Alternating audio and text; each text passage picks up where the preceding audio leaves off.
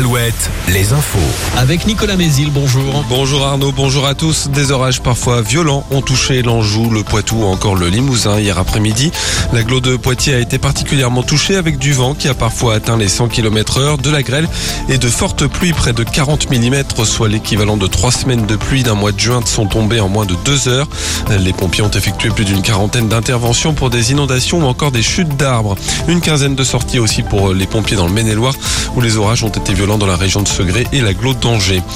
En Vendée, la garde à vue de Michel Pial doit, s'achever ce matin. Le mari de Karine Esquivillon, disparu euh, fin mars à Maché, est interrogé depuis mercredi à La Roche-sur-Yon. Les enquêteurs cherchent à faire la lumière sur des contradictions dans son récit. Décision aujourd'hui du tribunal de La Rochelle dans le procès qui oppose la communauté de communes de l'île d'Oléron à Airbnb. La collectivité réclame 30 millions d'euros pour des manquements à la collecte de la taxe de séjour en 2020 et en 2021. Airbnb plaide l'erreur technique et affirme avoir versé la somme due avec des intérêts en septembre dernier. La flambée des prix à la consommation devrait se calmer d'ici à la fin de l'année selon l'INSEE. L'inflation euh, qui s'élevait à 6% en janvier devrait atteindre 4,4% en décembre prochain. La hausse des prix de l'alimentaire devrait nettement se calmer sans pour autant s'arrêter.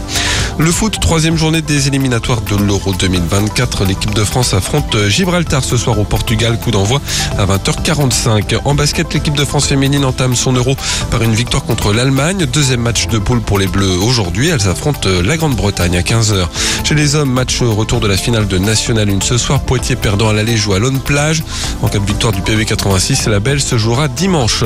Enfin la météo, des conditions ensoleillées mais avec des nuages bas, voire des brouillards ce matin au sud de la Loire et sur le nord-Bretagne.